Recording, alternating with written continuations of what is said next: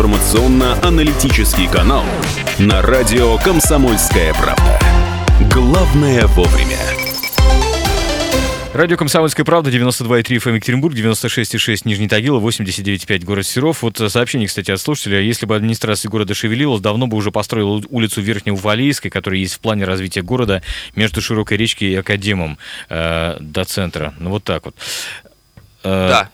И это бы, кстати, облегчило реально, потому что из Академа тоже как бы не могут люди выехать. Они хотя бы обменивались бы трафиком, на мой взгляд. А, Еще сообщение. За какие заслуги, может, нам Максим сейчас подскажет, за, какие заслуги Ку- Куковякину сутки за полтора? Борьба за здоровье нации, р- разорение спиртзавода? По закону. По закону, ну да. Вышел закон э, в июле месяце, если я не ошибаюсь, что теперь э, сутки, проведенные в СИЗО, считаются за Понятно, полтора понятно. суток, за полутора суток. Хорошо, я с удовольствием представляю э, Владимира Петровича Микитюка, кандидата исторических наук, Институт э, истории и археологии Уральского э, отделения Росси- Российской академии наук. Доброе утро. Доброе утро. Поговорим мы сегодня о- об истории очередного здания, э, которое здесь у нас в Екатеринбурге есть. Это Ленина 7, уш- усадьба Дрожжиловых Перец. Перец или перец? Перец. Ну, даже лучше сказать Ленина 7, э, Шейкмана 31, потому Мгм. что э, это именно усадьба, которая состоит по меньшей мере два, там два флигеля и двухэтажное каменное здание. Поэтому, так скажем, ни один дом не, и место это заселено, ну, буквально еще в начале 19 века. Но если, опять же, нас люди вспомнят, это все-таки главный проспект, который продолжал Московский тракт, э, то есть такая дорога, что называется, наезженная, и не случайно ее горожане обживали достаточно очень быстро. Но с начала 19 века она долго связана с фамилией Дрожжиловых, но мы уже как-то с ними разго- о них рассказывали, когда речь шла о Пушкина. Там у них еще один дом есть. Вот. А в начале 20 века они эту усадьбу вместе с флигелями и со всем то, что там было, они про- продали как раз вот семейству Перец. И о нем мы, наверное, больше всего поговорим. Единственное, что хочу просто оговориться, когда-то вот на этой территории, э, там вообще много, и магазины были всевозможные и прочее, была контора вольных почт. Так. Но это опять же тра- традиция, то есть Московский тракт, главный проспект, поэтому, собственно, и такая вот контора воль, станция вольных почт, она вполне уместна. То есть логистически это было Совершенно оправдано, да? верно, да. Ну и поэтому у нас чаще всего, если ее вспоминают, то это, конечно, с теми людьми, которые проезжали через нее знаменитыми. А через нее проехали ряд декабристов, то есть вот чаще всего. Потому что там они бывали на этой стали, меняли лошадей и тому подобное, документы оформляли. А, прошу прощения, а те самые вольные почты, это что имеется? Да, я тоже Что это за название? А, но это, сказать, не государственное, то есть это частное лицо держало такое, брало на откуп, и оно осуществляло эту операцию. То есть оно предоставляло лошадей. Ну, то есть это, собственно говоря, был бизнес своеобразный. такой. DHL такой сейчас. Да, да, да. То есть это частная, можно сказать, э, транспортная компания, если хотите. Так, понятно. Сейчас, ну да, одна из. Да, понятно. Так. Вот. Ну а что касается, возвращаясь к перецам, то сразу скажу, конечно, это фамилия еврейская, э, с окончанием ТЦ на конце, хотя само семейство порой произносило, букву Т опускали, и получался просто перец. Вот. Но на самом деле в документах перец ТЦ. Естественно, что это не уральцы, потому что еврейская диаспора у нас так обширно формируется, ну, с последней четверти 19 века. И он тоже сам родился Генрих Борисович Перец, главный, наверное, герой нашего сегодняшнего разговора. Он родился в Курляндии. Но у нас обычно сразу, если там вот когда престолонаследие, то есть там ну, Бероновщина, Анна Иоанновна. Это вот все территория Курляндии. Но это западная Латвия сегодняшняя. Вот, м, город Метава, столица, Елгава современный, ну, так сказать, в советское время так ее называли. Вот там он родился, причем а, по семейным хроникам что-то у него с родителями не заладилось. Так. Потому что в 12-летнем возрасте он сбежал. Нормально. Вот, Так, сбежал, так, так, да, так. и добрался, с, видимо, у него еще был приятель, с которым, скорее всего, побег и осуществили. Они попутешествовали немало по, по родине, что называется, потом добрались уже в Россию, до Москвы. Но вот дальше не, сложно сказать, что э, воспоминания не были записаны, но тем не менее где-то, видимо, его приютили добрые люди, и более того, ему дали и профессию. Потому что он потом, когда уже на Урал приехал, он записывался в цех ремесленный, указывал, что он белошвейных и прачечных дел мастер. А чтобы получить такое звание, нужно, во-первых, было в учениках походить не один год, потом сдать экзамен на подмастерье. В подмастерьях тоже надо было несколько лет пробыть. И только потом уже, когда вы там, скажем, изготовите определенное количество э, хорошо изготовленных изделий хорошего качества, вас mm-hmm. дадут документ, что вы мастер mm-hmm. этого дела. Да. Купить диплом не получалось тогда, понятно. Ну, да. почему? И это тоже было, но Серьезно? в принципе, да. Да нет, ну, подделка документов родилась не сегодня. Это... Ну, да, ну, логично. Понятно. То есть ну, дипломы в том числе. Да, и как метро, бы из, метро из, только известны такие да, случаи. Да, да. И скажу вам, что Урал в какой-то мере, э, ну, если не родина, то такой, знаете, эпицентр, допустим, фальшивомонетчиков. Это мы знаем. Вот, это поэтому... Знаем, да. Не, так что и документы, конечно, подделывали, но с Генрихом Борисовичем тут здесь нет. Он действительно подтвердил свою профессию. Что его заставило? Ну, вот он уже где-то в 60-е годы, он стал совершеннолетним, он родился в 1844 году, а уже указал, указывал в документах, что в 1865 году он уже был на Урале. Причем сначала в Перми, причем как-то интересно, у него так все время мелькало. Видимо, у него был период, когда он помирился с семьей, потому что в одном из документов он записан так называемый Газинпотский федер... второгильдейский купеческий сын. Mm. Ну, город Газинпот, название уезда в этой как раз вот э, Курляндии. То есть Потом все опять стал мещанином, перебрался в Екатеринбург. Ну а вот занимался он тем же самым. Прежде всего прачечным делом, с этого начинал. И опять же, по семейной хронике, он когда приехал в Екатеринбург, первым делом он начал, открыл прачечную, обстирывал э, рабочих, в основном жителей Верхесецкого э, завода, тогда еще не входившего в черту Екатеринбурга. И говорят, вот опять же, предпринимательская жилка была в чем? Потому что в отличие от других прачечных, а их было достаточно много, потому что, ну, масса женщин готовы mm-hmm. были постирать mm-hmm. и, и так далее. Он начал бесплатно ставить э, заплаты, пришивать пуговицы, вот вот. и это его выделило среди других. Конкурентное преимущество, как Совершенно да, верно, да. да. А вот потом он взялся за другое дело, это за белошвейное искусство, это прежде всего изготовление различного белья и какой-то определенной одежды, прежде всего нижние, так сказать, и так далее. Но вообще сразу скажу, что, видите, белошвейное искусство, оно было востребовано, потому что его прежде всего требовала аристократия. А белошвейный это вообще что? Ну, это, собственно говоря, изготовление э, нижнего белья, а, э, ну, из очень хороших тканей, и э, с шитьем, с украшениями, с кружевами, со всем прочим. То есть mm-hmm. это достаточно очень тонкая работа. Могу вам сказать, что белошвеек, но у нас они были в городе, но в основном в семьях богатых людей. То есть они, если уж обшивали, то обшивали зажиточных екатеринбургцев. Индивидуально. Да, а профессии mm-hmm. как таковой почти что не было. И ему пришлось самому обучать и мастериц, он их набирал, набирал на работу, обучал. И вот он в 1873 году открыл э, первую мастерскую в Екатеринбурге. Угу. А, причем могу вам сказать, что в последнюю свою мастерскую он открыл в 1903 году. Так постепенно-постепенно он открыл до 16 мастерских. То есть 30, 30 лет фактически. Сеть, это было, да, постепенно-постепенно. Причем они были разного профиля. То есть он, если, скажем, шить, вот там, допустим, раз, он открыл мастерскую, которая изготовляла кружева. Причем это ручная работа. Это еще раз говорю, потому что это было востребовано аристократией. Но, а затем эти и горожане, те, кто, скажем, не, не принадлежали к аристократии, но одеваться красиво хочется, они тоже требуют что-то такое. И здесь, э, так скажем, изобретения пришли на помощь, потому что стали изобретаться машины, которые делали нечто похожее, но дешевле естественные качеством похуже. И, а, надо сказать, Генрих Борисович вообще умел держать нос по ветру. Он все технические новинки тщательно отслеживал. Несмотря на то, что, вот считаете, это все-таки, ну, граница Европы и Азии, да, он внимательно смотрел за тем, что происходит в Австрии, Германии, Вен... Э, Польше, Венгрии, ну, естественно, Франция и так далее, Англия. Закупал машины всевозможные, ну, у него были, скажем, швейные машины, которые вышивали 33, 30 30, 30, 336 иголок. То есть механическая вышивка Ого. и так далее.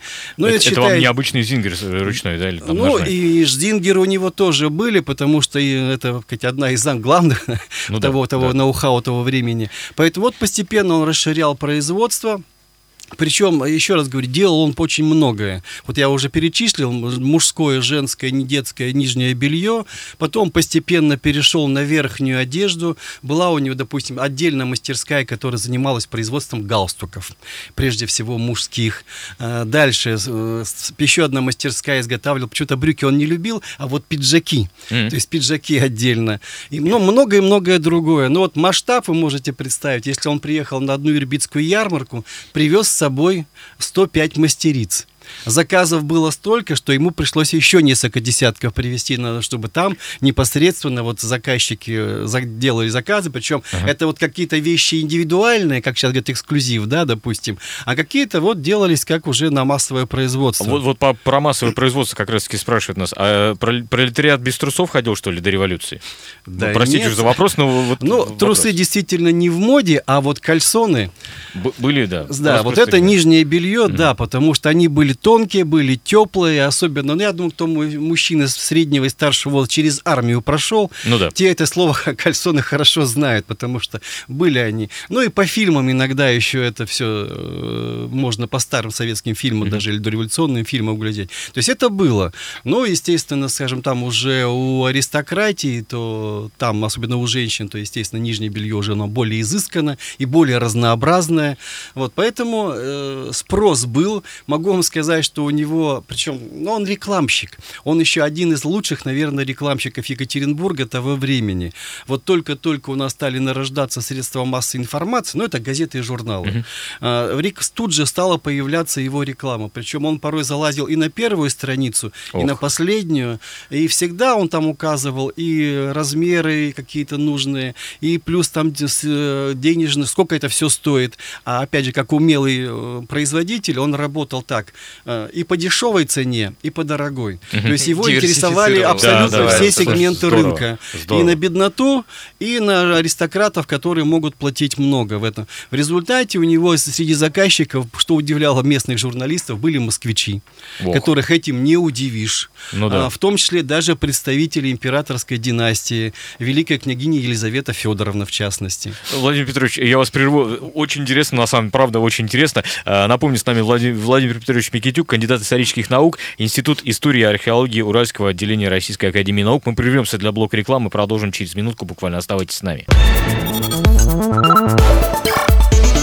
Утренний информационно-аналитический канал на радио «Комсомольская правда». Главное вовремя. 8.48 в Екатеринбурге, это радио «Комсомольская правда». Напомню, в Екатеринбурге сейчас плюс 10 градусов, за окном в Нижнем Тагиле плюс 6,5 и в Серове 8 градусов ровно. Что касается дорожного движения, 7 баллов уже из 10 возможных по шкале Яндекса и достаточно много ДТП. Ну, э, друзья, берегите машины, и нервы, и время свое. Напомню, что с нами сегодня Владимир Петрович Микитюк, кандидат исторических наук, Институт истории и археологии Уральской, э, Уральского отделения Российской Академии Наук. Говорим мы сегодня о здании по адресу Ленина 7, э, усадьба Дрожиловых Перец та самая, да? Но и... она большей частью в истории все-таки усадьба Дрожжиловых, потому uh-huh. что перец в ней так вот реально, по сути дела, проявился с 1914 года, когда все вот эти мастерские, которые я упоминал, он их собрал в одном помещении, двухэтажное uh-huh. красно-кирпичное здание, которое сейчас вот таможенное управление занимает. Это вот Шейкмана, да? Да, это по сути дела на Шейкмана. Там даже до революции было так, она Коковинская 31-33, то есть вот она uh-huh. большая территорию занимала. Сейчас просто только одно же Ленина Шейкмана 33. А, плюс там же он открыл еще, ну, у него с 1903 года, и, ну, там действовала еще и пухоочистительная фабрика. То есть, ну, он когда-то открыл мастерскую по изготовлению одеял различных, А-а-а. да, а потом добрался, естественно, до подушек. То есть, ну, а... еще не пуховики, точно, ну, да. Нет, пуховики нет, хотя, в принципе, определенные куртки на пуху, но вот, напомню, были, были уже Серьезно? подобные, да. Да нет, это же тоже, опять не, же... Не новая технология. не новость, да. Понятно. Вот, поэтому э, такое стало довольно... Из... Причем это здание с со собственной электростанцией. Вот, по тому времени это тоже была э, новинка своеобразная. А, вот это крупное здание. Но еще раз говорю, по поводу умелого рекламщика. Что только mm-hmm. он не использовал для своей рекламы. Так, ну-ка, может быть, мы ну, вот, можем. Конечно, я, я так да. понимаю, что реклама это не в том виде, в котором сейчас она есть. Ну, не на радио, да. Ну, ну нет. Нет, нет э, естественно, ни радио, ни телевидения просто не было, но газеты, журналы он использовал постоянно. Плюс, вы знаете, ну вот э, только началась по-настоящему магазинная торговля. То есть стали уходить в прошлые лавки, э, почти с глухими окнами, а стали появляться зеркальные вот эти витрины. Он их тут же использовал. Опять же, местная пресса писала, что вот если идешь, ну, он раньше больше находился на Успенской, на Вайнере его магазин, то там всегда толпится народ. Причем, что называется, от детей до взрослых. А дело в том, что он установил макеты, с помощью которых машин, макеты машин, которые очищали пух. А угу. там несколько операций. И вот народ стоял и смотрел, как, собственно говоря, вот привозят грязный здорово, пух, здорово. и начинается очистка пуха. Это было интересно. Сделать из этого шоу Совершенно да? верно. Поэтому его витрины всегда работали. Могу вам сказать, что даже в такой эти своеобразные приемы. Ну вот э, Елизавета Федоровна, она к нам приезжала где-то в 2014 году, хотя она свой визит не афишировала, специально просила, чтобы ее в прессе не освещали. Угу. Но Генрих Борисович об этом узнал. Тут же в витринах появились фотографии тех вещей, которые он для нее изготовил, и в надписи о том, что в таком-то году она удостоила его своим заказом. То есть он не упускал никаких. Более того, Интересно, в том же 2014 да. году, когда начались, вот, началась война, вот, и у нас э, очень патриотически настроенные люди пошли бить витрины с немецкими фамилиями, а Перец была фамилия предельно подозрительная. Ну да. Но к этому надо добавить, Близко, что вообще да. Генрих Борисович, он вырос под немецкой культурой, он ее уважал, довольно, так э, сказал бы, с напрягом говорил по-русски, больше лучше разговаривал на немецком языке. Но опять же, Генрих Борисович свои витрины сохранил, потому что он на них выставил как раз вот фотографии э, заказов из царской семьи, угу. а попутно еще и поместил фотографии представителей царской династии. О, ну, естественно, люди не решились бить, да? Совершенно да. верно, Ничего потому себе. что здесь... Как Поэтому... он хитрец, он Ну, еще раз говорю, человек, человек да. достаточно такой любопытный. И могу вам другие просто примеры привести. Иногда, вот что называется, вот нос по ветру, да, вот он э, в какой-то мере обратил, что у нас вот значит, бум, чайный бум. Все больше и больше населения потребляет чай, пьют его с удовольствием. Помните, те самовары по 8 стаканов и все прочее.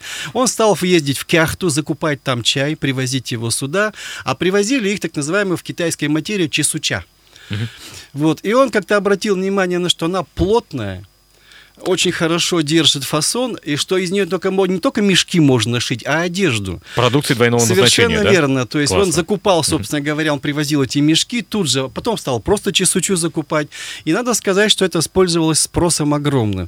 Поэтому еще раз подчеркну, что рекламщик очень умелый, и клиентов у него было много, но это все, опять же, опиралось на высочайшее качество его изделий. Потому что он действительно, причем не он один, а вместе с женой, Жозефиной Игнатьевной. Они обучили, ну, получается, десятки, а то и сотни мастериц.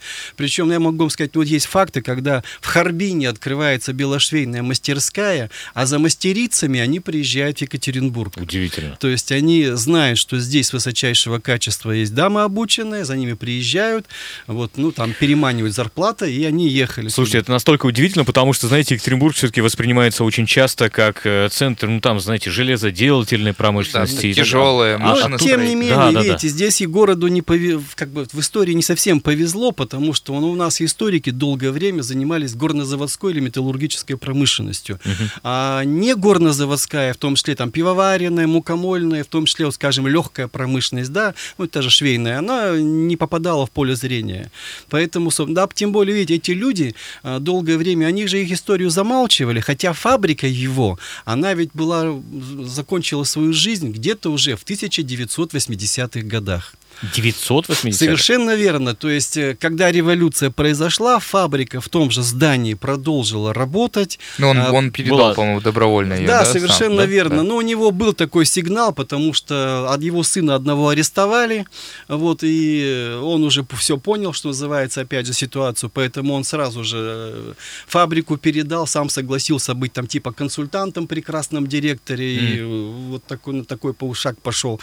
Поэтому за ним даже дома сохранились сохранили вот эти вот Ленина 7, угу. Шейкман, оно какое, они какое-то время, кроме фабричного здания, они сохранялись за семьей Перец. Потому что и он, и дети его жили там. Ну, могу вам сказать, что, во-первых, он еще, вот как и качество, он многодетный отец. Да. Вот это точно, потому Сколько что... у него было? 12 детей это выживших, то есть тех, кто дожил до определенного возраста, детей. и еще четверо умерших в, в детстве. Ну, то есть Жозефина Игнатьевна, где-то, могу вам сказать, она вышла замуж где-то в 1877 году, последняя дата рождения 97 то есть ну вот где-то за 19 лет 16 родов.